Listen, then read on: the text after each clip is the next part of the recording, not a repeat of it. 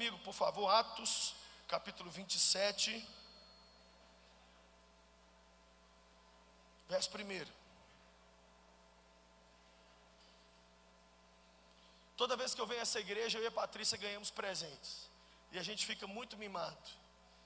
Então eu queria que vocês soubessem, eu fui recepcionista de hotel cinco estrelas, eu sei receber pessoas. E vocês recebem as pessoas como ninguém. E eu quero louvar a Deus por vocês hoje. É tão gostoso vir aqui, a gente fica muito em casa. E ficar em casa é perigoso, porque você sabe, é perigoso. Atos 27, verso 1 diz: Todos acharam?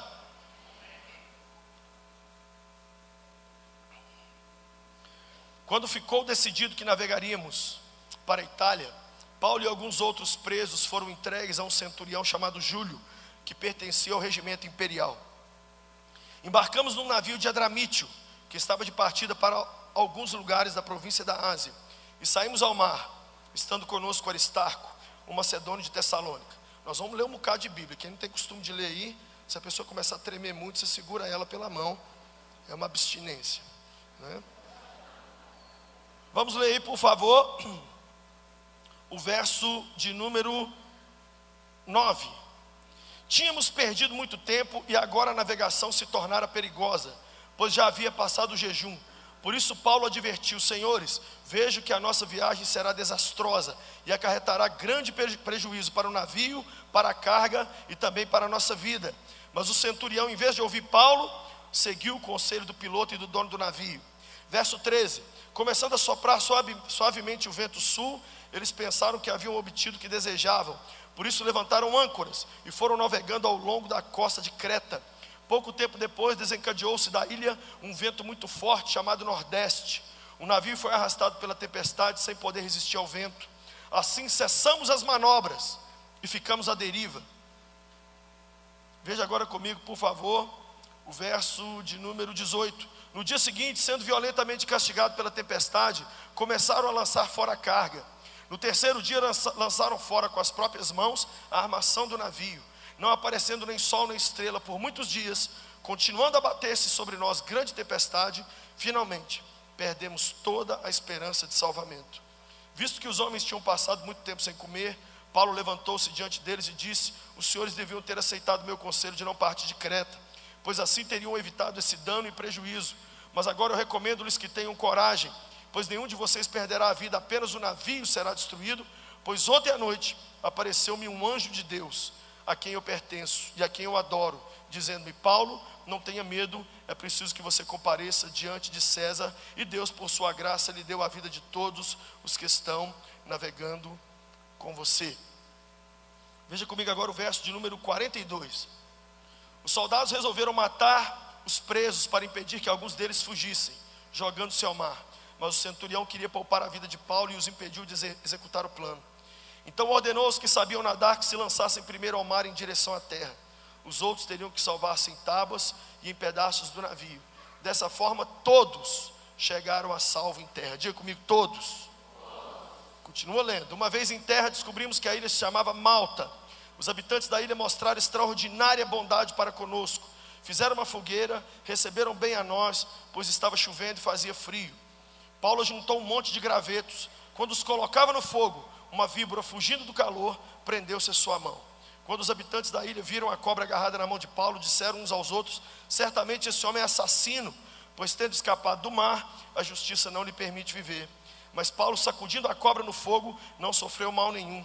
Eles, porém, esperavam que ele começasse a inchar e caísse morto de repente, mas tendo esperado muito tempo e vendo que nada de estranho lhe sucedia, mudaram de ideia e disseram que ele era um Deus. Próximo dali havia propriedade pertencente a Públio, o homem principal da ilha. Ele nos convidou a ficar em sua casa e por três dias bondosamente nos recebeu e nos hospedou. Seu pai estava doente, acamado, sofrendo de febre e desinteria. Paulo entrou para vê-lo e depois de orar e de lhe impor as mãos, o curou. Tendo acontecido isso, todos os doentes da ilha foram curados. Eles nos prestaram muitas honras, e quando estávamos para embarcar, forneceram-nos suprimentos para o navio. Passados três meses, embarcamos num navio que tinha passado o inverno na ilha. Era um navio alexandrino que tinha por emblema os deuses gregos, os deuses romanos Castor e Pólux. aportando em Siracusa. Ficamos ali três meses. Aí Paulo chega em Roma e a história dele termina aí no verso 28. Olha o verso, 20, verso 30, desculpe. Os dois últimos versos de Atos. Por dois anos inteiros, Paulo permaneceu morando na casa que havia alugado em Roma e recebia todos que iam vê-lo. Pregava o evangelho do reino de Deus e ensinava a respeito do Senhor Jesus Cristo abertamente e sem impedimento algum. Todos nós queremos sair de uma condição pior e ir para uma condição melhor. Essa história é a história de como Paulo saiu de um lugar mediano para um lugar alto. Depois que entregamos a vida a Cristo, o sonho de Deus é ver eu e você crescer na caminhada com Ele. A salvação é gratuita, mas o processo da santificação custa tudo. Diga comigo: santificação custa tudo. Na verdade, a Bíblia diz que desde os dias de João Batista até hoje o reino de Deus é tomado por esforço. E os que se esforçam se apoderam dele. Paulo estava numa condição ruim. Ele estava em Cesareia, diga comigo, Cesareia. Eu quero te apresentar Cesareia para poder te explicar certinho. Aqui eu vou precisar de mais uma cadeira, se puder arrumar. Fala oi com Cesareia. Fala alguma coisa com eles. Ela é meio calada. Isso aqui é Cesareia.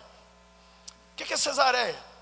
Um lugar de vergonha, um lugar de desonra, um lugar onde você passa raiva, um lugar onde você faz tudo certo e ninguém te reconhece, um lugar onde você é perseguido fazendo tudo bem, um lugar onde você tem promessa, mas não cumpre nenhuma, um lugar onde você vê todo mundo crescer menos você, um lugar onde você tem unção do rabo de cavalo, só cresce para trás. Cesareia era esse lugar. Paulo estava em Cesareia sendo perseguido, maltratado, xingado, nada acontecia na vida de Paulo, e para piorar, lá em Cesareia ele estava preso, 40 homens se juntaram e fizeram um plano para matar Paulo. E eles disseram: Nós não vamos comer nem beber enquanto a gente não matar Paulo. Quando Paulo descobriu isso, ele falou assim: Chega, caramba! Fala comigo, chega! Sabia que às vezes para a nossa vida resolver, as coisas têm que piorar? Enquanto as coisas estão só ruim, então tá bom. Ah, meu casamento está só ruim, pastor. A gente vamos levando. A minha saúde não é boa, também não é ruim. Eu dou umas fadigas assim. Mas a gente estamos aí, né? Graças a Deus. Minha vida financeira é uma meleca, mas ai, tem uns miojos lá em casa, tá tão bom. E aí você sabe o que é bom para poder melhorar a nossa vida? Você chegar um dia do trabalho e o cônjuge está com as malas do lado de fora. Que isso, meu bem? É isso mesmo, nós vamos separar. Aí é bom que separa tudo para resolver o problema. É bom ir no médico, às vezes, chegar lá e falar assim: o que é esse pontinho aqui no preto que apareceu aqui no meu. Ah, isso aí você não vai querer saber o que é, não. Câncer. Aí para tudo para É lindo, gente, você ver isso acontecer. Porque nesse dia a gente para para dar atenção para aquilo que já deveria ter sido resolvido lá atrás, mas não foi. Então Deus deixa a casa cair para o problema resolver. Quem está entendendo? Porque se deixar só ruim, vai só ruim. E Cesareia é esse lugar ruim, miserento, esse lugar que acaba com a gente. E muitas vezes sabe o que a gente faz? Fica. Está ruim, mas está bom. Ai, pastor, esse aqui é o lugar. Af, af. Mas é melhor que nada, né? A gente tem o um Senhor, o dia que a gente morrer, a gente vai para o céu, vai ser tão lindo. Mas eu acho que Deus quer que eu fique em Cesaré. Olha com cara de mal para quem está do seu lado e fala assim: Show Cesareia! E Paulo falou assim: cansei. Fala comigo, cansei. Eu quero ir para Roma. Fala comigo. Oi, Roma. Roma é linda. Olha que linda, olha, é fofa. O que, que é Roma, Lucim? Roma é o melhor que está tendo. Roma é um lugar de honra. Roma é um lugar onde você vai diante do imperador. Roma é um lugar onde você tem uma casa, você pode entrar e sair a hora que quer. Roma é um lugar onde você é aplaudido, honrado. Roma não é um lugar onde você é tolerado. Roma é um lugar onde você chega e você é celebrado. Você não precisa ficar num lugar onde você é tolerado. Você tem que ficar num lugar onde você é celebrado e amado e querido. Roma é um lugar onde você faz um esforço e alcança dez. Roma é um lugar de gargalhada. Roma é um lugar de Coca-Cola, refrigerante, comida. Roma é um lugar lindo. Roma é lindo. Roma é o show das poderosas. Quem está entendendo? O que, que é Roma, espiritualmente falando? É um lugar alto é um, é um upgrade, é uma subida na caminhada com o Senhor, é ir para um outro nível, é sair desse plano e ir para um outro plano com Deus. Em 2014, eu estou querendo pegar uns elevadores aí com Jesus, eu estou querendo ir mais além, eu estou querendo viver, ouvir, crer, receber o que eu nunca recebi. E eu estou falando com Deus, Deus, eu quero um Roma para mim. Senhor, eu quero subir. Eu quero mais. Quem quer mais aqui? Se esse desejo não houver dentro de você, não adianta nada o nome do congresso ser lugares altos, pode ser lugar altíssimo, pode ser o que for. Se você está feliz com o que você tem, irmão, a pior coisa que tem é fazer comida para quem não tem fome, velho. Você faz o rango, mas o miserável não come. Por quê? Enfiou na batatinha chips antes. Você fez o, babado mais chique. E sem fome. O nosso problema na vida é que a gente fica cheio de paliativo Ai, Jesus, eu não tenho a tua bênção, mas eu dou uma beliscadinha aqui, eu dou uma outra ali. Aí quando Deus apresenta aquele banquete para a gente, a gente fala assim: Nossa, que legal. É, mas eu estou meio cheio, sabe, Senhor? Ô oh, meu irmão, seu time ficar em cima na tabela do Brasileirão não muda nada na sua vida. Seu partido político ser reeleito não muda nada na sua vida. Você fazer uma viagem, muda nada. Deus está querendo fazer mudança concreta, real. Um negócio que te muda, muda, muda. Muda do você ter que ir no centro da cidade e fazer uma outra identidade. Falar assim: essa aqui não sou eu mais. Eu era esse cara, mas agora eu sou outro. Porque Deus me tirou de uma Cesaré, misereta, lazareta e me colocou numa Roma filé. E eu agora estou vivendo um negócio com Ele e com os homens que eu nunca vivi. Quem quer ir para Roma aqui? Paulo estava aqui e falou: Não aguento mais. Ah! A gente tem que ficar meio doido, gente. Ficar indignado. Um dos sentimentos mais lindos que o ser humano precisa é de indignação. Eu me lembro o dia que eu levantei de manhã e falei assim. Eu fiz um cálculo e descobri que estava gastando 120 reais por mês com neossoro. Eu não puto, pregando. Irmãos, dá licença um pouquinho, em nome de Jesus. Amém? Amém, irmãos, abados. 120, eu ponho um Sky na minha casa, caramba, eu ponho uma net, 120 cruzeiro por mês. Ah, capeta do inferno, vai entupir o nariz da sua mãe. Eu não vou ficar com esse negócio mais não. Ah, não, pastor, temos que glorificar, que pelo menos tem neossoro para nós. Não tem glorificar nada. Falei, Jesus, ó, ou o Senhor me cura, ou eu vou enfiar uma faca quente aqui dentro. Mas eu não vou ficar mais assim. Já liguei para o médico, já marquei uma consulta. E, ó, ó, ó, ó presta atenção.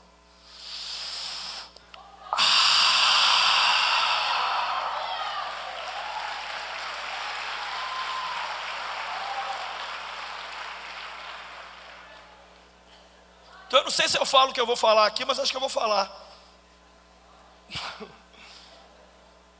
Eu estou orando para as coisas dar uma piorada com você, para depois melhorar. Cesaré está só ruim, que a sua Cesaré piore, a ponto de você falar assim: chega! Bora para Roma! Vamos embora para Roma? Vamos embora para Roma ou não vamos? Ai, gente, mas a caminhada para lugares altos não é assim, não, ó. Pela estrada fora, eu vou bem sozinho. Ai, que fofo. Levantei de manhã e saí dos lugares baixos e vim para os lugares altos. Aí põe uma hashtag lá. Nos lugares altos. Partiu Roma. Não é assim. Não é levantar de manhã e fazer assim, ó. Beijinho no ombro.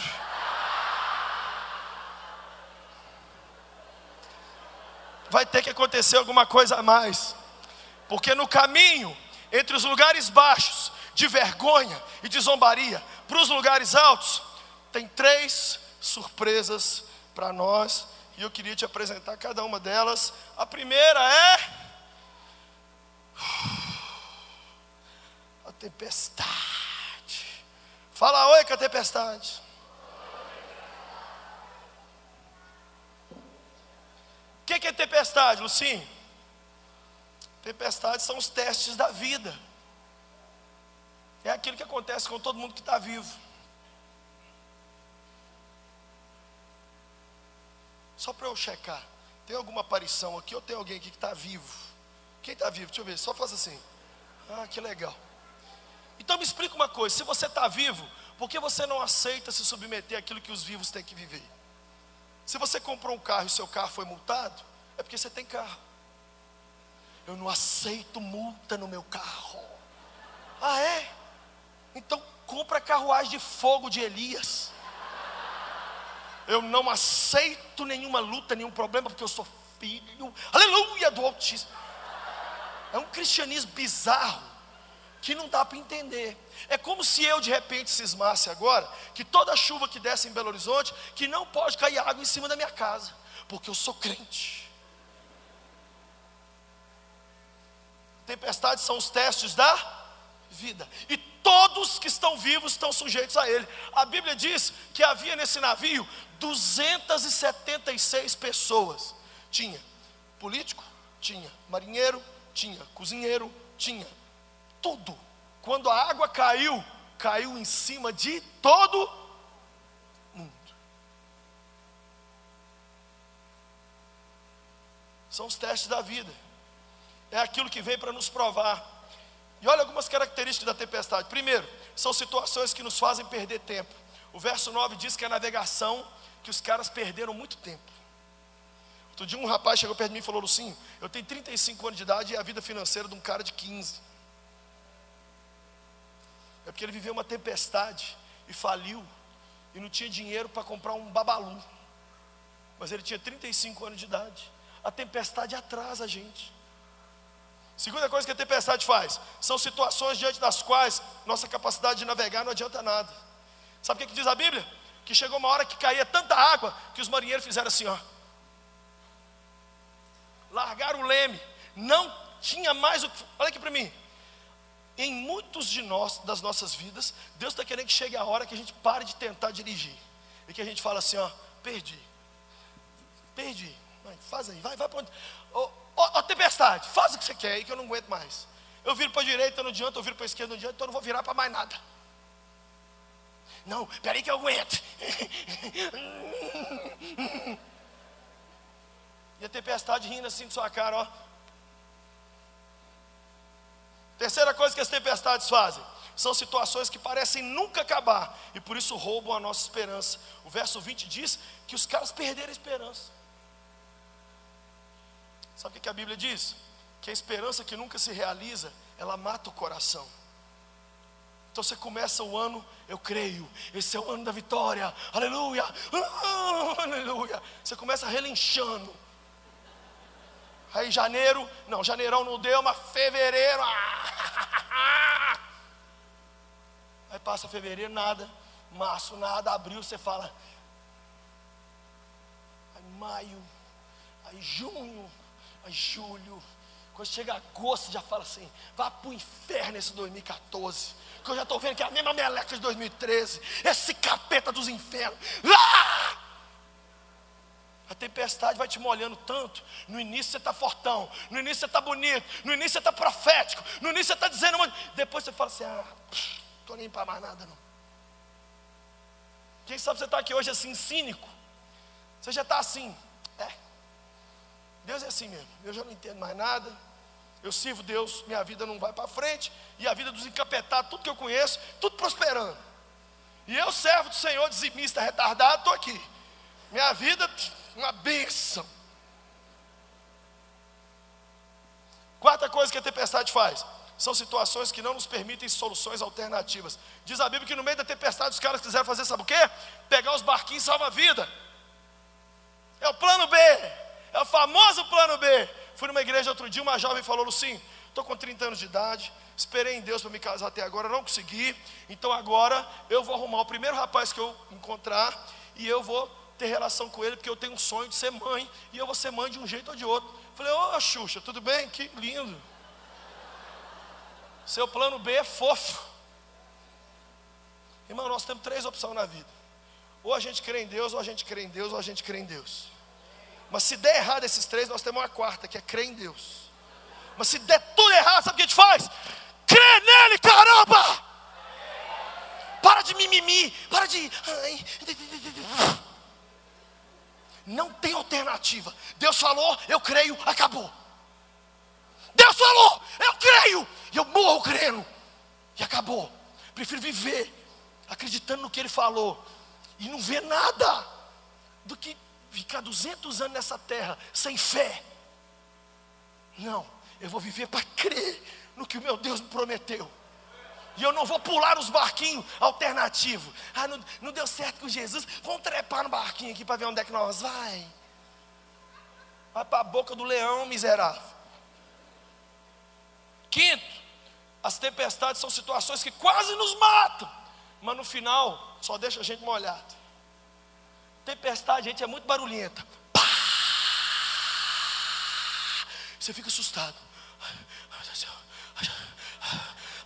É água demais. Sangue de Jesus, sangue de Jesus, sangue de Jesus, sangue de Jesus, sangue de Jesus. Mas no final das contas, essa água vai parar. Essa luta vai parar. E você sabe o que, eu vou falar sobre a sua vida agora? Eu vou lançar uma palavra de vida para você. Eu não estou rifando palavra aqui não. Eu estou falando com o coração em Deus. Você vai ainda rolar de rir disso que hoje te faz chorar. Eu vou te dar até um conselho: chore escondido. Porque quando a sua situação e a sua tempestade acabar e Deus te der a vitória, para nego não ficar rindo da sua cara e falando, hum, trouxinha, você está rindo agora, mas eu te lembro chorando, hein? Hum, você chorou, chorou, chorou, chorou, é, retardada, hum. Então não chora muito não.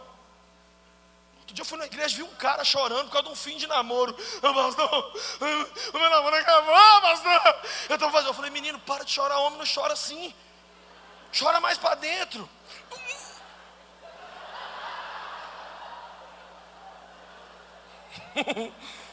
o cara chorava igual uma franga. Eu falei, filha de Deus, para. Tempestade faz muito barulho, mas mais barulho do que ela faz o Senhor. Se você está com a sua vida nas mãos de Deus, vai passar essa tempestade. Porque a Bíblia diz que a água, o choro, pode durar uma noite, mas a alegria tem hora para chegar. Ela vai chegar de manhã, na minha vida e na sua vida. Vai chegar!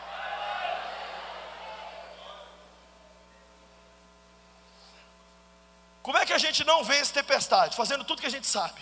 Ai, pega lá o leme, volta cá, não adianta, tempestade tem que parar tudo. Fala então, faz aí o que você quiser fazer, vou ficar aqui molhando. Como que vence tempestade? Vai orar. A Bíblia diz que enquanto Paulo comia, Paulo dobrou o joelho. E apareceu um anjo para ele e falou: Paulo, vai lá e avisa o povo que não vai morrer ninguém. Paulo chegou lá e falou: Ei, ninguém aqui vai perder nem um fio de cabelo. Porque no meio da tempestade, ao invés de ficar no leme, eu fui orar. E o Deus a quem eu sirvo falou comigo que vai todo mundo se salvar. Vai todo mundo se salvar, você crê? Uns vão, uns vão salvar agarrado em pinico, outros vão chegar na praia agarrado no cabelo do outro, o outro vai chegar montado num pedaço de pau, mas vai salvar todo mundo. Sua família não vai para o inferno, seu negócio não vai acabar, sua igreja não vai acabar. Creia! Ai, pastor, mas como é que vai ser? Sei de nada, não sei de nada da minha vida, eu vou saber da sua. Eu estou vivendo um dia de cada vez. Eu levanto de manhã e falei, Jesus, e hoje como é que vai ser? E eu vivo aquele dia. Muitos dias eu bato continência para ele, falo, soldado no quartel, o que, que eu hoje aí? Aí teve a tempestade, a água caiu, foi uma loucura. Aí eles caíram numa ilha chamada Malta. Quando chegou na ilha, Paulo molhado igual um pintinho, Paulo era esse pastor proativo, que ele trabalhava, ele ralava, não ficava mandando todo mundo fazer as coisas, não. Ele viu que estava todo mundo molhado e falou: Esse povo salvou do mar, vai, vai morrer de pneumonia, ainda vai ficar me dando trabalho, tossindo em cima de mim aqui. Sabe o que eu vou fazer? Vou fazer um fogo para esquentar esses miseráveis. E começou a catar lenha, e catou lenha, e catando graveto. E no meio da catação de graveto, aparece essa delícia da natureza, que é a cobra. Fala oi. Oi, cobra. O que, que é a cobra, Lucim? São os testes do capeta. É o Santanás.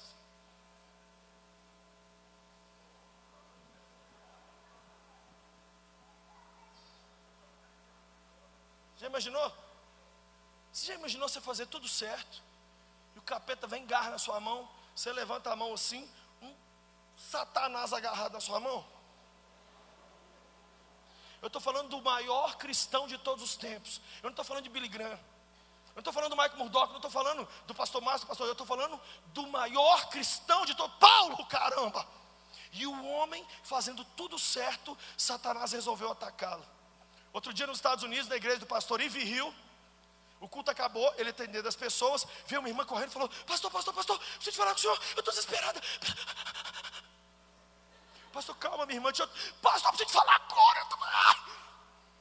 Pastor, pera, minha irmã. Não, eu tenho que falar agora. O que?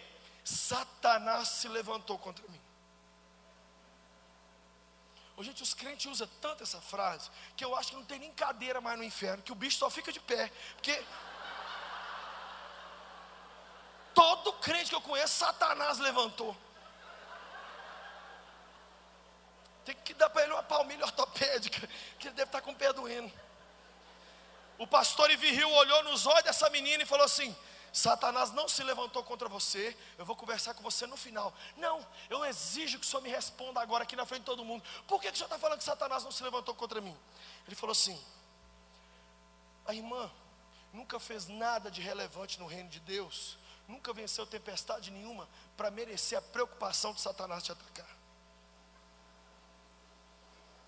Só é perturbado por cobra quem vence tempestade primeiro, porque a grande maioria de nós não gasta demônio, porque o que prostra a gente são as simples más notícias que chegam. É a aguinha que cai, a gente já baqueia. Estão falando lá na empresa que vai ter demissão em massa.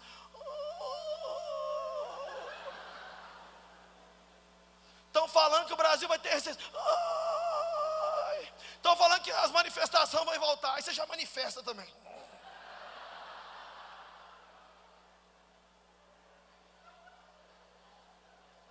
Olha aqui para mim. Se tempestade já te ferra, por que, que, você acha que o capeta vai pegar um demônio dele, que ele assalariou lá, num salário alto, para incomodar com sua vida? Eu perguntei para meu filho outro dia, Davi, algum dia você vai fazer Satanás fazer reunião no inferno a seu respeito? Como assim, pai? Falei, filho, quem é louco por Jesus, Satanás de vez em quando levanta de manhã, senta assim para tomar um café, a pombagira fazendo o café dele e ele lendo o Notícias Infernais. E ele fala: pelo amor de Deus, de Deus não, pelo amor do Exu Caveira, olha aqui, olha essa notícia aqui. Mais um servo de Deus que está arrebentando meus interesses lá na cidade de Brasília. Eu não sei o que eu faço. Chama todo mundo, reunião de urgência, chama no WhatsApp todo mundo aí rápido. Plu, plu, plu, reunião de emergência. Porque o Davi, o Robinho, o pastor Gerson, Lucinho, Felipe, todo mundo está enchendo a minha paciência. Algum dia Satanás vai se preocupar com nós, gente? Vai. Você promete? Porque se nós estamos na lista negra dele, vamos fazer por merecer. Se você morresse hoje, o que, que isso causaria no reino das trevas? Em que, que você incomoda o diabo?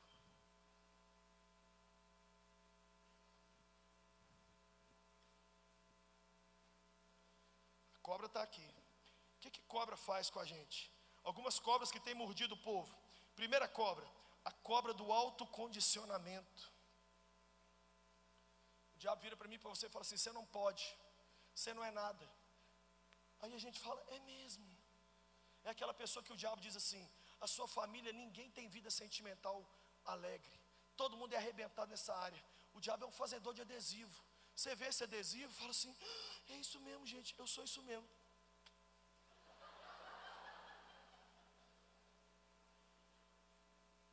Sua casa ninguém vai fazer uma faculdade, é um bando de jumento.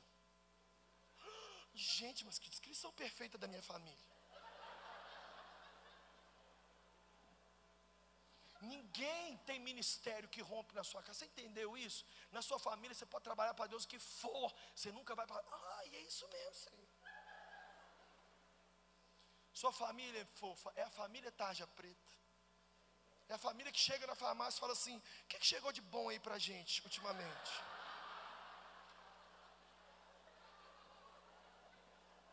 E muitos de nós estamos igual porta de geladeira com um monte de frases que o capeta falou sobre nós e que a gente aceitou, ovelha negra da família, o mal casado, o solitário, o bobão, o idiota. E a gente pegou esses títulos e aceitou. É a cobra do alto. Cara, para de se autocondicionar. Você irá até onde você quiser ir. Sabe quem vai pôr o limite para a sua vida? Não é nem Deus nem o capeta, é vossa gostosura. Se você disser que isso aqui é o máximo que você vai, isso aqui é o máximo que você vai. E Deus vai respeitar, e o capeta também. Mas se nessa noite você disser, eu vou além, eu vou para lugares altos, o capeta vai ter que passar mal, mas ele vai ter que ver eu e você crescer. Segunda cobra que eu estou vendo morder o povo, a cobra da opinião alheia. Porque o texto diz que os Galvão Bueno tudo sentaram para narrar a vida do Paulo. Ah, aí, ó, o cara escapa do mar. Não, não, desce mais uma aí que nós estamos comentando a vida do menino ali. Olha ali cara escapa do mar. Chega aqui agora, a cobra morde. Ah, isso aí, sabe o que é isso aí? Isso é maldição da família dele. É, isso é espiritual. As pessoas têm uma fissura de ficar tentando descobrir de onde que o problema veio. Não importa se foi sua mãe que fez macumba para você quando era pequeno, não importa de onde, importa que vai sair nessa noite em nome de Jesus. Não importa com a narração, não, gente. O povo vai narrar a vida da gente mesmo. Todo dia nego fala mal de mim no Facebook. Todos os santos e sagrados. Eu sou um dos caras mais criticados. Mas não é um, um negócio, não. É muita crítica. Tem um monte de gente fazendo assim.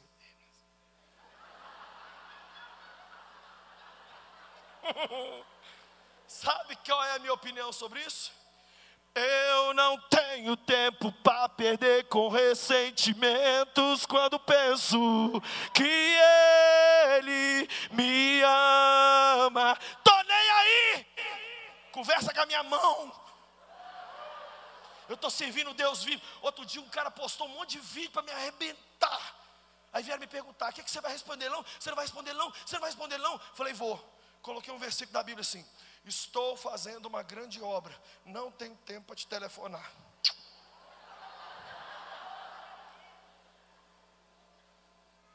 Você vai ficar importando com a opinião dos outros, cabeção? Bola para frente, trem. Deixa o povo narrar. Não responde cachorro, porque quem responde cachorro é porque aprendeu a latir.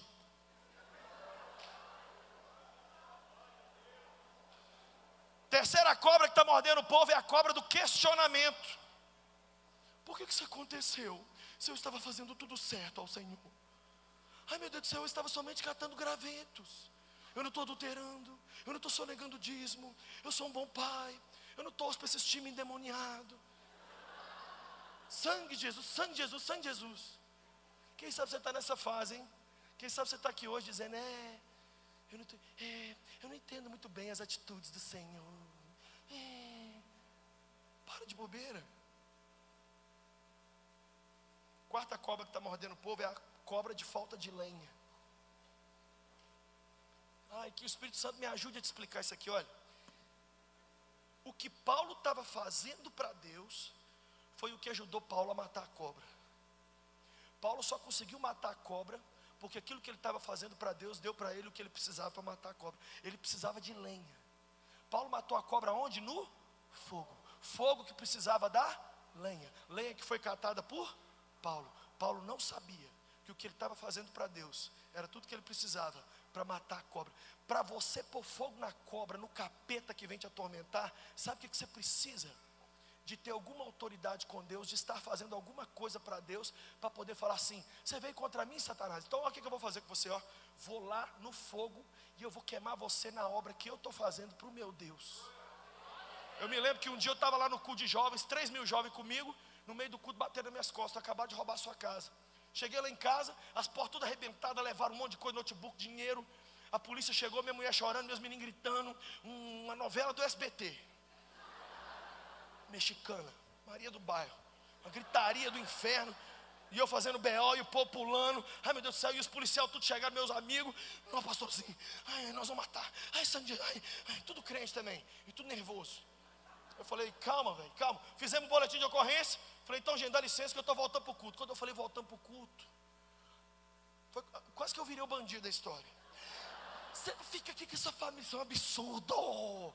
Fica aqui, já tá, a porta arrombada, o cara arrancou o marco. Falei, olha, um beijo do gordo. Fui. Fui para o culto, voltei para o culto. Acabei, preguei o sermão, fiz a ceia, cantei, pulei com a molecada, fiz moche, pulei em cima deles, caí, quebrei lá no meio, e acabou o culto, eu atendi os jovens, todos, não falei nada, e fui para casa. Sabe o que eu fui fazer na igreja? Queimar no fogo a cobra achou que ia me parar, mas a obra que eu estou fazendo para o meu Deus me dá com ele autoridade para pôr fogo nas obras de Satanás.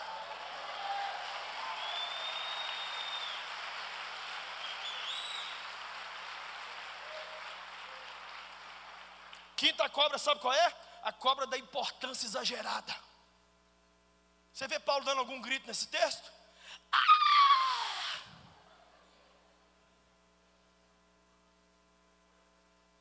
Para de dar moral para Satanás. Por isso que eu não gosto de filme terror. Sabe o que é filme terror? É aplaudir o poder do capeta. Oh, o capeta aparece. Oh, eu sou o Satanás. Aí você fica ali. Acaba o filme, você fala: É, o capeta nós temos que vigiar. Você é retardado assim mental? Você vai ver um filme de terror, uma exaltação ao poder de Lúcifer. Nunca vi alguém acabar de ver um filme de terror e sair orando em línguas. Aleluia, eu estou cheio de alegria. Sabe o que a gente tem que fazer? Menos chilique. Menos chilique. A cobra mordeu Paulo, Paulo não fez nada não. Só foi lá no fogo e falou assim: queima aí, missionário. Acabou? Beijo, tchau. Não ficar Ai, menina, eu preciso te falar. Sabe o que Satanás está fazendo na minha casa? Menino de Deus, eu estou te contando, mas é só para você orar. E tudo que Satanás faz vai lá em cima. E tudo que Cristo faz a gente não divulga. Já tem William Bonner para dar moral para o que o capeta faz. A sunamita, quando o filho dela morreu, ela saiu no meio da rua para caçar o profeta. O filho morto em casa, o povo perguntou: Tudo bem? O que, que a, a doida respondeu? Demorou. Tudo bem. Tudo bem como se a... o filho estava morto. Nós somos loucos por Jesus. E não pelas coisas que o capeta faz contra nós. Mata ele de raiva, não contando para ninguém o que, que ele tem feito. Amém? Você não vai falar dos meus ataques para você, não? Aqui que eu vou fazer para você, ó. E eu vou continuar falando do poder daquele que é o meu Senhor. Paulo só foi lá no fogo. Como é que a gente vê esse cobre então? Vai no fogo do Espírito e queima. Tem fogo aí para queimar as obras do capeta aí na sua vida? Tem fogo aí? Tem que ter fogo, irmão. Crente tem que ser povo de fogo. Tem que ser sapatinho de fogo mesmo. Um dia falar comigo sim, você é muito neopentecostal. Eu falei, eu não sou neopentecostal, eu sou todo pentecostal. Eu sou pentecostal no cinto, eu sou pentecostal no cabelo, eu sou pentecostal nos dentes, eu sou pentecostal. Espírito Santo na minha vida, eu quero que queima ele na minha vida, eu quero ser cheio desse Espírito, que se eu não for cheio desse Espírito, de algum Espírito do inferno eu vou ser cheio e eu não quero ser. Amém. Paulo venceu a cobra. Mas aí, quando parecia tudo vencido, veio um trem pior que a tempestade, pior que a cobra, pior que tudo que você possa imaginar. Lost.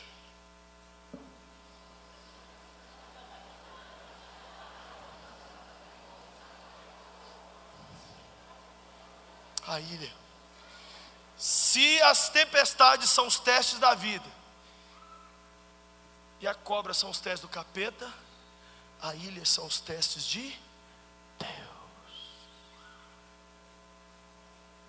O que, é a ilha, Lucinho? A ilha é quando Deus nos coloca em situações pequenas ou lugares pequenos, para ali vencermos e depois irmos para situações melhores. A ilha é o lugar onde aparentemente ficamos desperdiçados, tendo muito para dar, tanto potencial e sendo usado tão poucos. Paulo era o maior cristão de todos os tempos, tinha que estar em Roma diante do governador, estava dentro de uma ilha miserável, diante de um cara chamado Públio. Isso é nome de em alguém? Você imaginou Paulo dizendo, Deus, acho que o senhor enganou. Messi é no Barcelona, não é no 15 de Jaú, não. Eu não sei se o senhor notou, Deus, mas na terra eu sou hoje o teu principal servo. Por que, que eu estou preso numa ilhazinha do. Por que, que eu tendo poder para pastorear uma igreja de 10 mil? Estou cuidando de uma célula, Senhor. O senhor podia me explicar, por favor? Tendo feito faculdade como eu fiz, sabendo falar duas línguas como eu falo, o meu pastor pediu para eu cuidar da portaria da igreja. Será que ele está com minhoca no cérebro? Deus, por que, que eu sendo a pessoa tão fatal, gostosa, hiper purpurinada que eu sou, por que, que eu.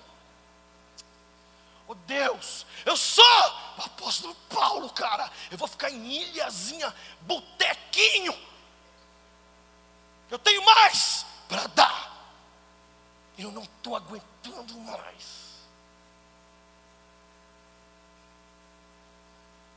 A ilha não é brincadeira. Porque a ilha, o seu grande inimigo é esse aqui, ó. É o tempo passar, nada acontecer, e você com todo o potencial do Cristiano Ronaldo, jogando em timezinho de várzea. E você falando, Deus, cadê o cumprimento daquelas profecias que aquelas tia de coque tudo falou para mim? Deus, que pegadinha é essa que virou minha vida?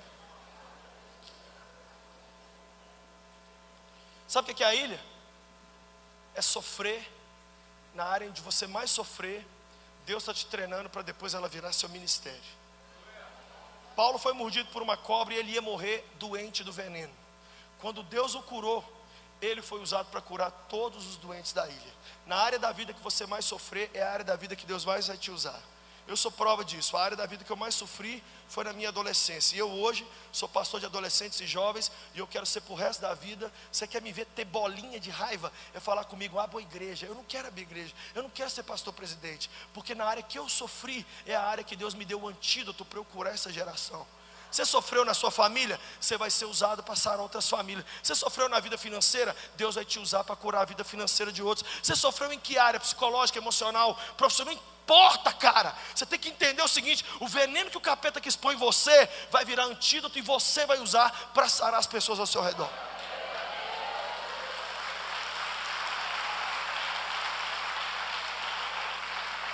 Ilha é o lugar onde Deus nos para, onde Deus te para. Deus fala assim: para, Lucinho, para um pouquinho, para. Não, Senhor, eu tenho que correr.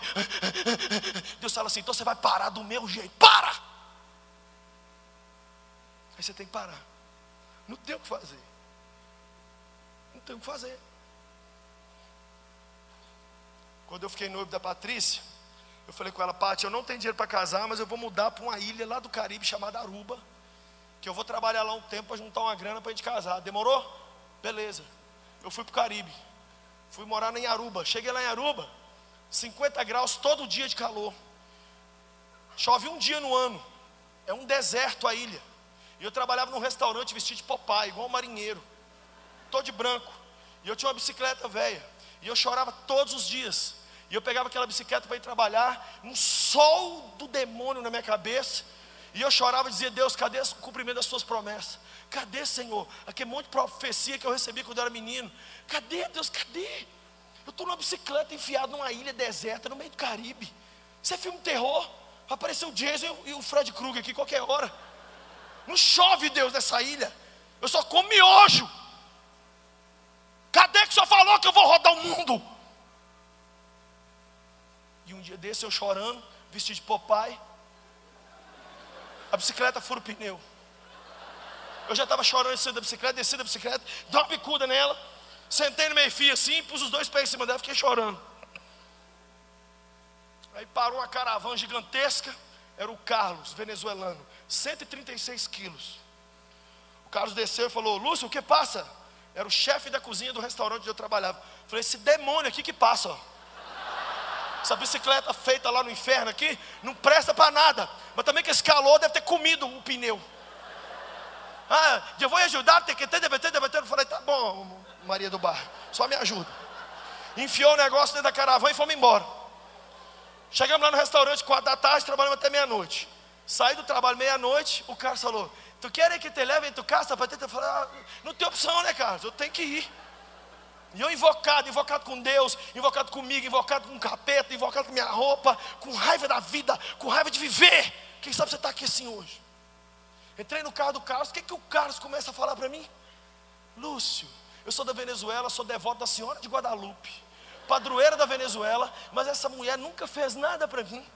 E eu estou pensando em tirar minha vida, minha vida. Eu tenho um revólver lá em casa, estou pensando em dar um tiro em mim, na minha mulher e nas minhas três filhas. Eu pensando comigo, entra na fila. Seis balas no revólver, são cinco lá, mais um seis. Lindo. E ele falando, e eu assim, mentira, Deus. No dia que nós estamos mais ferrados, vem. É palhaçada isso. E ele falando, parou na porta lá de casa, eu ranquei a bicicleta, aí por uma educação, que até hoje eu não sei de onde veio, que eu não tenho isso, eu falei, você quer entrar um minuto, Carlos? Aham. Uhum. Ah. Que delícia. Entra. Na hora que ele entrou, eu fui super grosso com ele. Falei, ó, não tem nada na minha casa que suporte o seu peso. Senta no puff aqui no chão. Ele sentou e começou. Quando ele começou a ladainha dele de se matar, eu falei, que aqui, ó, presta atenção. Seu problema, sabe o que é? É que essa senhora desse Guadalupe aí não presta para nada. É só um pedaço de gesso. Você precisa de conhecer Jesus. Oi, gente, é a mesma coisa de um doente levantar no hospital para dar remédio para o outro. Toma aqui. Você precisa entregar a vida para Jesus. Ah, Jesus Cristo. Falei, é Jesus Cristo mesmo. Você quer entregar? Quero, ajoelho.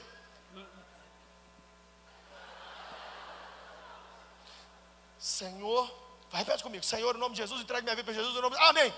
Amém. Agora vai embora, Carlos. Tchau, Deus abençoe, some. Ele levantou, graça, Lúcio, graça, muita graça. Eu falei, amém. Fui dormir. E eu ia na igreja do Zarubiano. A igreja do Zarubiano é muito louca. Só salsa e merengue na hora do louvor. Um calor. Que para o culto 30 minutos depois do louvor, para todo mundo ir para o banheiro trocar de roupa. Todo mundo leva duas roupas para o culto. Porque é um baile funk. Aí beleza. Quando eu chego no culto, que eu estou olhando lá na frente, todo mundo dançando, eu vi um arbusto dançando assim que, que é aquilo? Quando eu olhei, era o Carlos vestido com a camisa de flor. Meu Deus, é um buquê que está flutuando ali. Cheguei lá e falei, Carlos, meu amigo Lúcio que está na casa do Senhor. Que... Tá, tá, tá, falei, oh, que legal. O que você está fazendo aqui? Eu aceitei Jesus, ué. Você me apresentou. Minha vida mudou, eu estou tão alegre. Eu não vou me matar mais.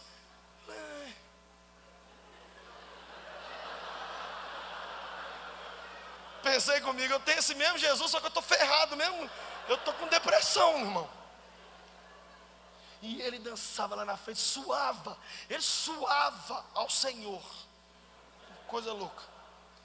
Aí, passou uns duas semanas, eu estou lá no culto. Aparece uma senhora gordinha. Lúcio, me morreram. Aceitou Jesus Cristo. Eu falei, oh, que coisa linda, meu Deus. Abraçamos ela. E foi tal. E eu mal, cada dia pior. Porque quando você está na ilha, você está invocado com Deus. Quem dera se estivesse lutando com o capeta. Você enfrenta 50 tempestades. Mas quando você sabe que é Deus que está fazendo. Ah, velho. Eu ia para o culto, o povo dançando e eu assim. Do Senhor.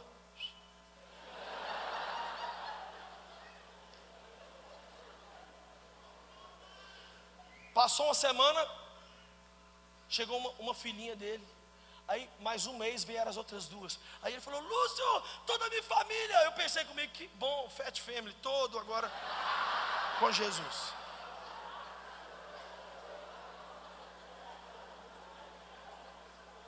Ficamos lá na igreja alguns meses. De repente chega para o culto, cadê o Carlos? Sumiu.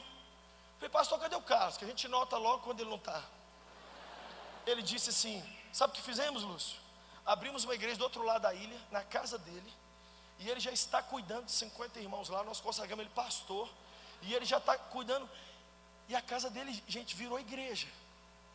E no dia que eu fui embora do Caribe, meus amigos brasileiros chegados, não foi ninguém no aeroporto despedir de mim. Mas o Carlos venezuelano foi. Na porta da sala de embarque, ele parou, levantou as duas mãos para o céu. Tinha pouca gente, assim, umas duzentas. Ele levantou a mão e falou: Senhor, Deus, Criador dos céus e da terra, obrigado porque você enganou o Lucinho dizendo que era para ele vir para cá para ganhar dinheiro para casar com a Patrícia, mas não era. O Senhor o trouxe aqui para salvar esse pobre pecador. E me abraçou. E ele me engoliu com um abraço. Que eu sumi lá dentro. E eu e ele choramos igual menino. E hoje lá no Caribe tem uma ilha, tem naquela ilha tem uma igreja. Porque eu mesmo com raiva e chorando, disse sim para o chamado do Senhor. Posso te falar uma coisa? Você vai produzir o seu melhor quando você for exprimido. A laranja só dá o melhor quando ela é exprimida. Você não vai produzir o seu melhor na zona de conforto, vai produzir o melhor na zona de guerra. É na zona de guerra que as suas melhores canções vão sair. É nos dias mais difíceis que você vai pregar os seus melhores sermões. É com lágrima nos olhos que você vai fazer os outros sorrir. Quantos cultos eu cheguei para o culto para pregar e Deus e eu falei, Jesus, isso é uma pegadinha do malandro. Eu não tenho condições de sentar para ouvir. E o Senhor quer que eu pregue? E ele dizer para mim: cura as feridas do meu povo. Que enquanto você fizer isso, eu curo as suas. E não foram poucas as vezes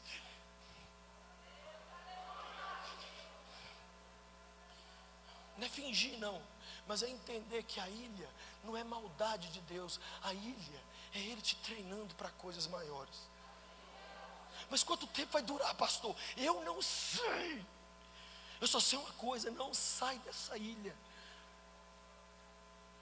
Sabe o que, oh, gente, o grande apóstolo Paulo, sabe o que o cara virou? Batendo de porta em porta. Tem doente aí? Estamos aí para orar qualquer coisa, hein? Amém? Você imaginou você estar tá na sua casa, de repente Sila Malafaia bate na porta? Ó, estamos aqui, viu? Está precisando de uma oração e não, nada, um capeta para expulsar. Pastor Silas, o senhor não tem grandes cruzados para fazer? Não, eu tenho. Mas Deus nos últimos tempos me pôs numa ilha. Eu estou aqui, sabe o que ele pediu para fazer? Cuidar de crianças. Sabe o que ele pediu? Sabe como é que Deus fez comigo, gente? Eu comecei no ministério lá na porta. Eu só ficava no início dos cultos. Um dia eu vi o meu pastor anterior ao pastor Márcio, pastor Jorge Linhares, querido pastor Jorge, olhar para mim e falar assim: esse menino, vem cá, você vai cuidar dos adolescentes da igreja. Eu falei a frase que todo mundo que tem um chamado fala. Eu falei, eu.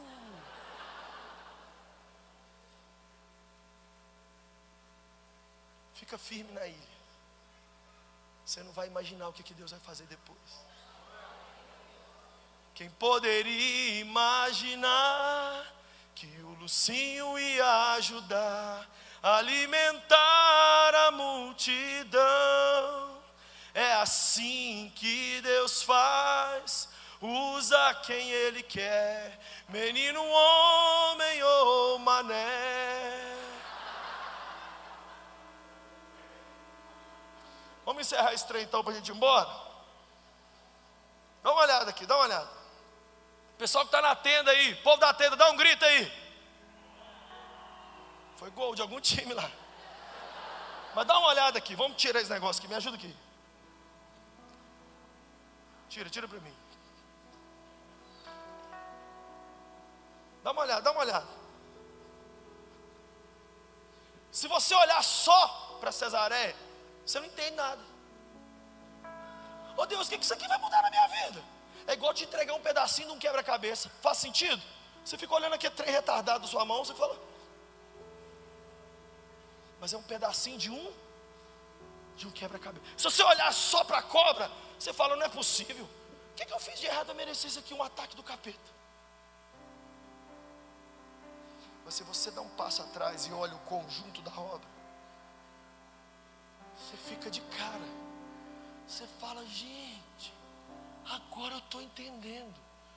Todas as coisas cooperam para o bem daqueles que amam a Deus.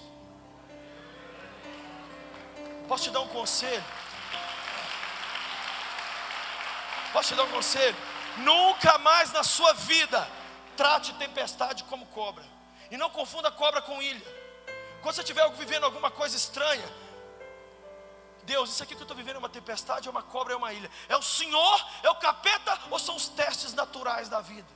Porque se eu tivesse ouvido esse sermão 20 anos atrás, eu tinha evitado muita burrice que eu fiz. Porque eu fiquei repreendendo Deus. Eu amarro a ilha. Sai ilha em nome de Jesus. Não é demônio, não. Você não pode repreender Deus, não.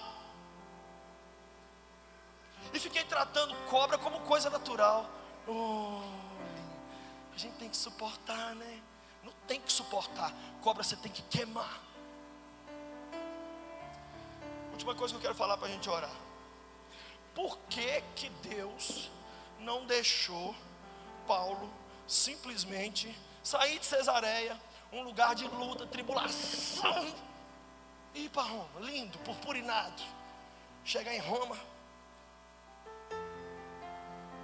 Por que, que Deus não deixa eu e você simplesmente vir aqui no altar agora, falar, Senhor, eis-me aqui, e sair daqui voando, galáctico, lindo, Clark quente, todo poderoso? Por quê?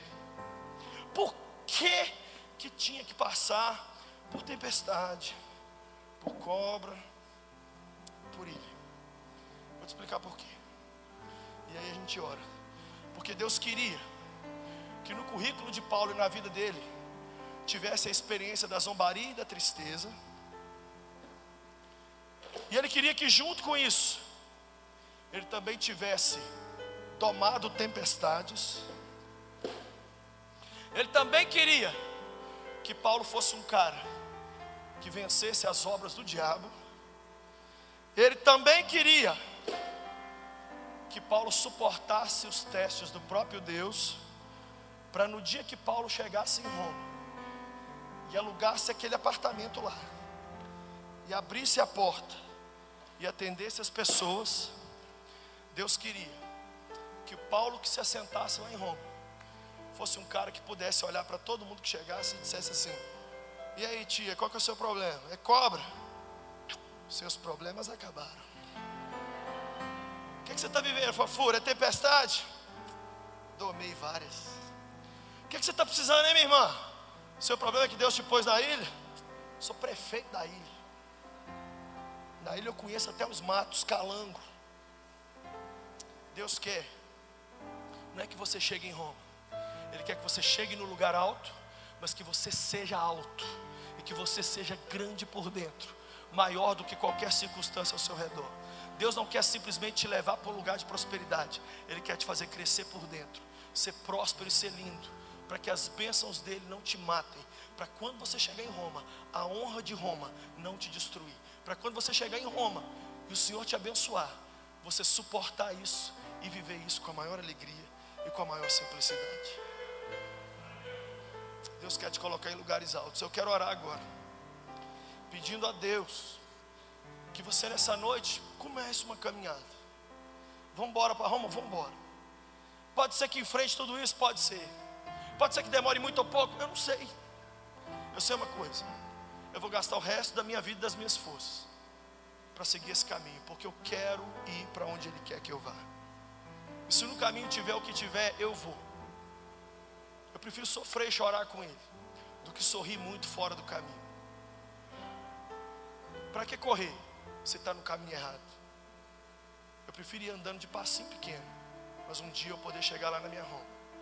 E um, um dia eu terminar a minha vida feliz eu quero ser um vovô feliz, alegre, que olha para trás e não tem depressão.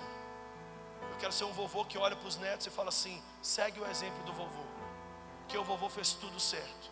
O vovô teve seus pecados, sim, teve erro, mas o vovô encarou as tempestades como homem. O vovô encarou o capeta e lutou com ele. E o vovô ficou na ilha. E da ilha o Senhor me promoveu para Roma. E Roma é o que eu tenho hoje para mim.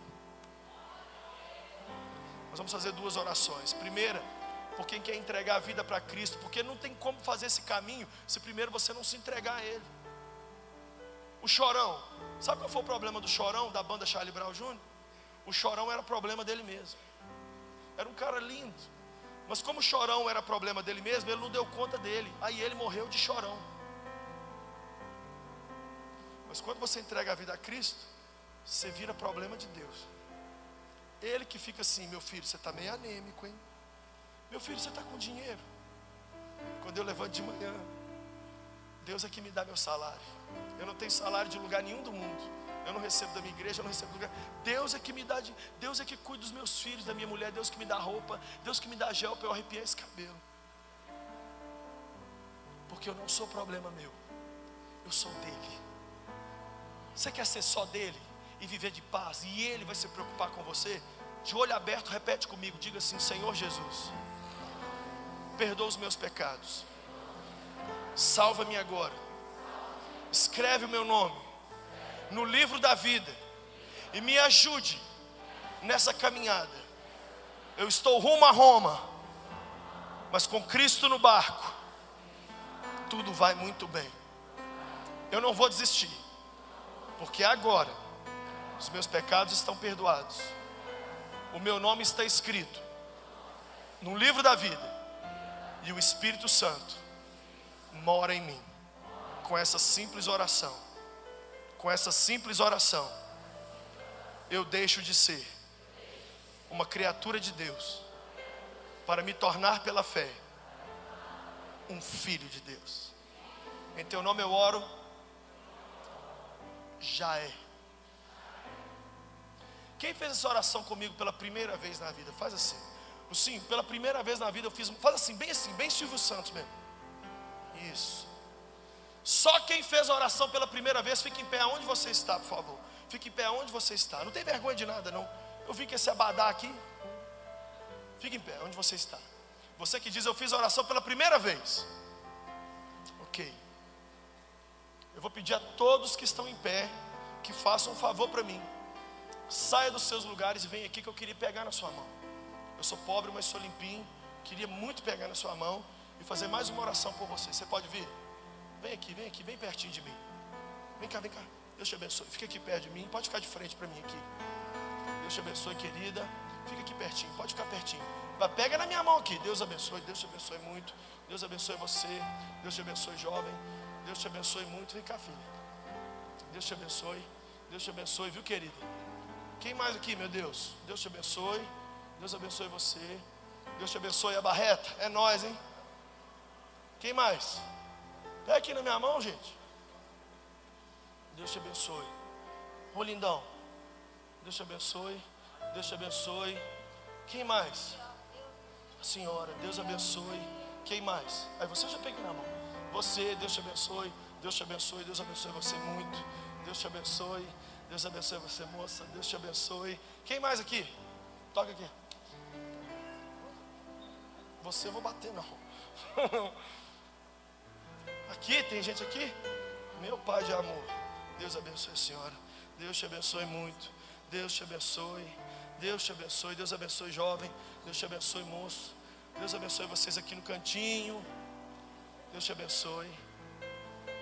Então agora nós vamos orar por eles, hein? Deus te abençoe. Deus te abençoe. Nós vamos orar por eles, por todos vocês. Mas antes de eu orar, para incluir tudo na última oração, olha para mim. Quem não veio à frente, se tem gente ainda para vir, vem. Ah, é o povo da tenda. Se tem gente lá na tenda, sai voando da tenda e vem para cá.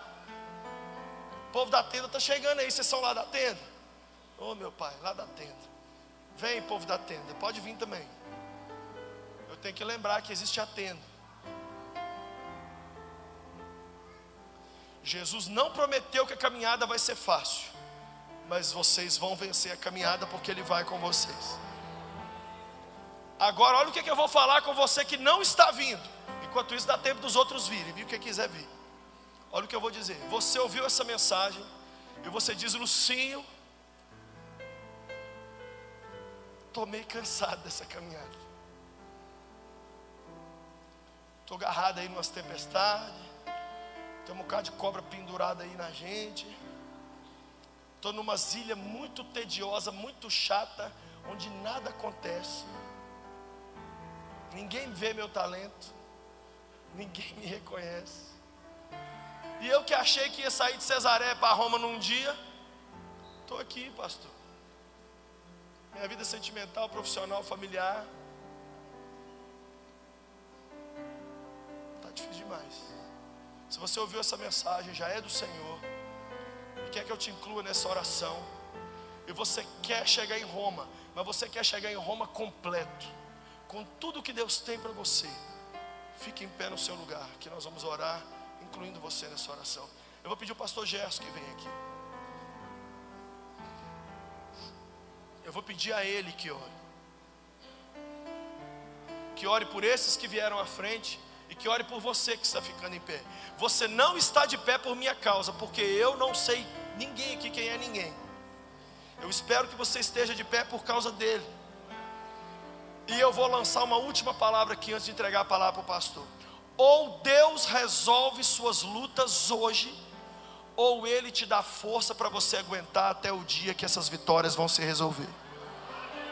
Ou Ele te dá vitória hoje e te põe em Roma hoje, ou Ele vai te dar força para você continuar enfrentando as tempestades, continuar enfrentando as cobras, continuar enfrentando as ilhas, e você um dia, meu filho, pode ser todo arranhado, mas você vai entrar dentro de Roma de cabeça erguida.